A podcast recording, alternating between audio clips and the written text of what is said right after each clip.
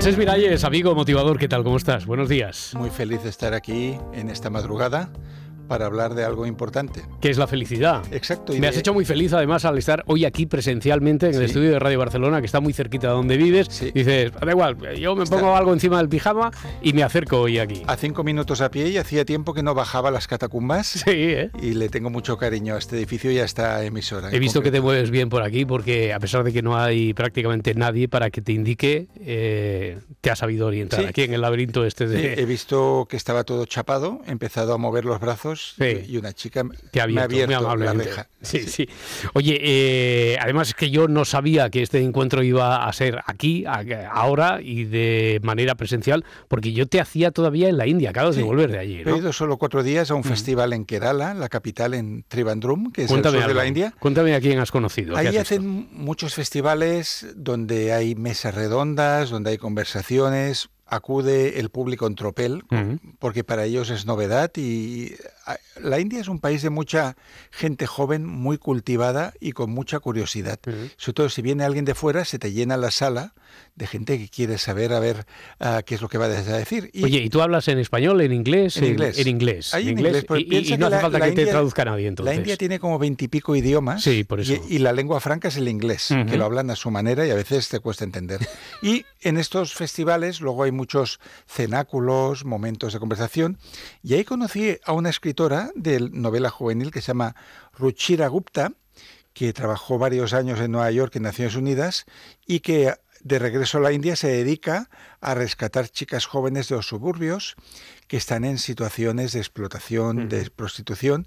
Entonces dice que tras procurarles vías para que tengan otros trabajos y que se puedan integrar en la sociedad, lo que ve es que estas personas de un origen tan humilde y que han pasado por tantas humillaciones, lo que no tienen es autoestima. Y de esto vamos a hablar hoy, porque lo que ella les enseña es un método en tres pasos para lo que uh, Ruchira Gupta llama aceptar la felicidad. Aceptar la felicidad. lo aceptar me gusta porque se sobreentiende entonces. E, es como si lo tuviéramos nosotros, pero no hubiera algo, no sé si es religioso, eh, también es muy diferente el sustrato religioso que tienen allí en la India del nuestro, pero a lo mejor en eso pueden coincidir. Eh, es algo cultural, ¿qué es lo que nos hace negarnos la, felicidad? Sí, si hablamos de aceptar la felicidad, significa que es algo que ya tenemos o que tuvimos de niños quizás, pero que de adultos nos lo negamos y normalmente es debido, según esta autora, a tres obstáculos que vamos a analizar un poquito. Que serían el miedo, tengo aquí el miedo el, básico. Miedo es el primero, ¿no? Hmm. que es el gran impedimento para ser feliz. Y en lugar de soltar ahora una perorata de por qué el miedo impide la felicidad, hay un cuentecito un microcuento de un autor amigo que se llama Gabriel García de Oro, que a mí me gusta mucho mencionar, que es la historia del gato Miedica. Y que si te parece la voy a leer. Muy sí, claro, claro, a ver, a ver. Y dice, es una pequeña fábula. Dice, había una vez un gato Miedica que no se subía a los árboles por si acaso no podía bajar.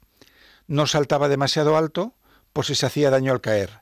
Tampoco perseguía ratones por si tropezaba al correr. Ni jugaba con los ovillos de lana por si, se, por si se enredaba las patitas, ni se lavaba más de la cuenta, por si se tragaba demasiados pelos, ni sacaba las uñas por si se arañaba sin querer. ¿Y sabes qué? Que este gato vivió muchos años, pero cuando murió aún tenía sus siete vidas por estrenar. Había vivido, pero, pero ¿qué es lo que había vivido, no? Ese gato. Había vivido sin vivir. Entonces, la, el miedo, ah, o sea, estar siempre pendiente de lo que puede pasar, de la amenaza, de ponerse enfermo es un sin vivir, ¿no? Mm. Porque ah, para vivir hace falta cierta valentía. Por lo tanto, el miedo sería el primer obstáculo para la felicidad. Y el segundo, la vergüenza. El segundo sería la vergüenza, ¿no? Entonces, fijémonos ah, en cualquier escena en la que veamos niños jugando. Pues los niños gritan, ríen, celebran la alegría con naturalidad, pero los adultos parece que se sienten mal cuando no están solucionando un problema o, cuando no están viendo las malas noticias del mundo. Entonces, hemos perdido la buena costumbre de pasarlo bien, como si nos avergonzara la felicidad. Yo diría que lo del pasarlo bien, como mucho lo podemos ver, no sé, en la celebración de un gol en un mm. partido de fútbol, o, en un momento en el que se relaja la atención y estamos en un estado alterado de conciencia, una cena donde ha corrido demasiado vino, ¿no? Mm. Pero que tenemos como vergüenza, nos da vergüenza ser felices. Ya, porque... Como diciendo, el mundo está tan mal, claro. ¿cómo puedo estar yo aquí celebrando y... Porque tenemos como cierto sentimiento de culpa y esa sería también la, tercera, la tercera pata. la otra es la culpa, ¿no? Que hay muchas personas que viven atormentadas por errores del pasado, por cosas que hicieron y que no les gusta. Y aquí viene esta fantasía que hemos hablado en muchos programas de querer editar el pasado, mm. eh, que te sitúas, no sé, en el momento en el que crees que te portaste mal con el primer novio o la primera novia, y dices, bueno, si fuera ahora con la sabiduría que tengo aquí y pudiera estar allá, mm. esto no lo habría hecho, esto no lo había dicho, esto lo habría hecho distinto. Entonces, esta culpa de no haber sido perfecto en otro tiempo, también es un impedimento para la felicidad. Y recuerdo haber tenido una conversación muy buena sobre este tema, pero yo también tengo mis pasados oscuros que me gustaría editar. Y hablando un día con el doctor Gabor Mate, que es este profesor que ha hecho un libro que se llama El mito de la normalidad, le dije, bueno, ¿cómo nos podemos librar de la culpa? ¿Cómo nos podemos librar del pasado que no nos gusta? Mm sea en relaciones sentimentales o porque sientes que no fuiste suficientemente atento con tus padres o por algo que tú ahora cambiarías. Él dice, oye, cuando tú hacías eso de lo que ahora no te sientes orgulloso, ¿tú te dabas cuenta de que eso estaba mal? Y yo le dije, no. Dice, pues entonces estaba ciego. Dice, ¿y cómo puedes culpar a un ciego de que no ve? Ya, claro, claro. Oye, pues tú ves los tres obstáculos estos de Ruchira Gupta, dice, y añado uno más, que sería el saber decir no. Exacto, que es, yo creo que saber decir no es una de las habilidades más difíciles que se desarrollan en la madurez. ¿Por qué? Porque como niños nos enseñan a complacer, ¿no? Mm. Que si complacemos, si hacemos lo que nos dicen, pues los padres nos van a querer. Y luego ya cuando entramos en la edad adulta, pues es muy difícil decir que no, no sé, cuando te ofrecen un trabajo, cuando te dicen que digas unas palabras no sé dónde, cuando te invitan a una fiesta, decir no como parece como que estás cerrando la puerta a la amistad y que la vida pues depende de decir que sí de hecho, ¿no? como en la película uh, Yes Man, di que sí, ¿no? de este hombre que ah, la mencionamos, que siempre está diciendo que no porque niega créditos en un banco y de repente va a un curso de autoayuda, le dicen, durante un mes tú di que sí a todo y le pasan cosas tremendas. ¿no? Pues el decir que no, de hecho creo que era Tony Blair que decía, el arte del liderazgo es decir no, porque decir que sí es la cosa más fácil del mundo.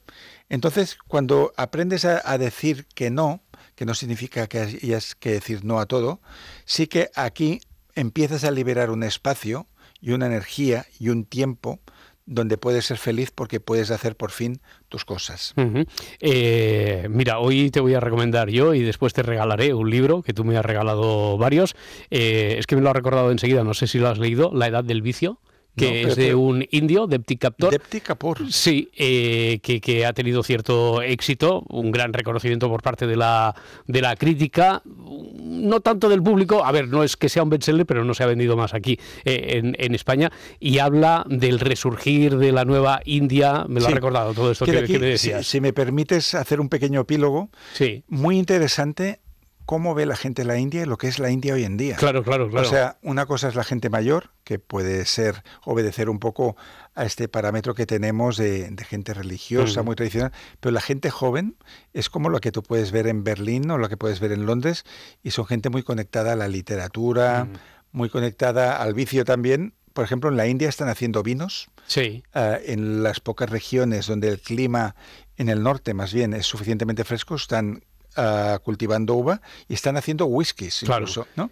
Entonces me explicaron un caso, que eso te va a interesar, de un escritor joven que quería ser famoso a toda costa.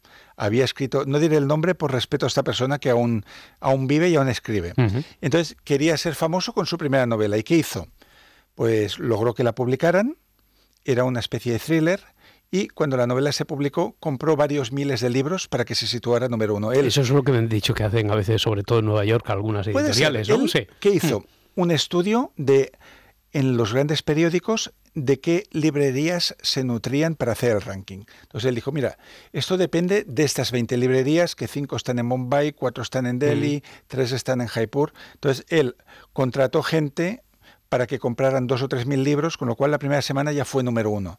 La gente se fijó y dijo, uy, número uno, autor nuevo, tiene que estar bien. Y eso se mantuvo en el tiempo y esta trampa se conoció diez años después. O sea que a ti te suena que en Nueva York se ha hecho eso. A mí, bueno, a mí me han dicho, no sé si es una leyenda urbana, pero y que se hace mucho en alguna plataforma como Amazon, es una técnica bastante habitual. Quiero decir, además, en una plataforma como Amazon y en según qué categoría entres, a lo mejor comprando no hace falta comprar 2.000 o 3.000. Igual si compras 150 ya es suficiente un para muy buen amigo mío, Hmm. camionero, consiguió ser número uno en Amazon con su libro de poesía Sí. el día que lo habían puesto a cero euros. Entonces se juntaron un montón de gente Claro, que lo compró claro. en ese mismo momento. Lo único es que sí que es cierto que después para mantenerte en el tiempo eh, no puede ser flor de un día. Quiero decir que para mantenerte en el tiempo después tiene que funcionar, tiene que atraer, se tiene que leer, se tiene que recomendar, Sí. tiene que tener buenas reseñas. Ese subidón eso. te puede servir las primeras semanas Mm.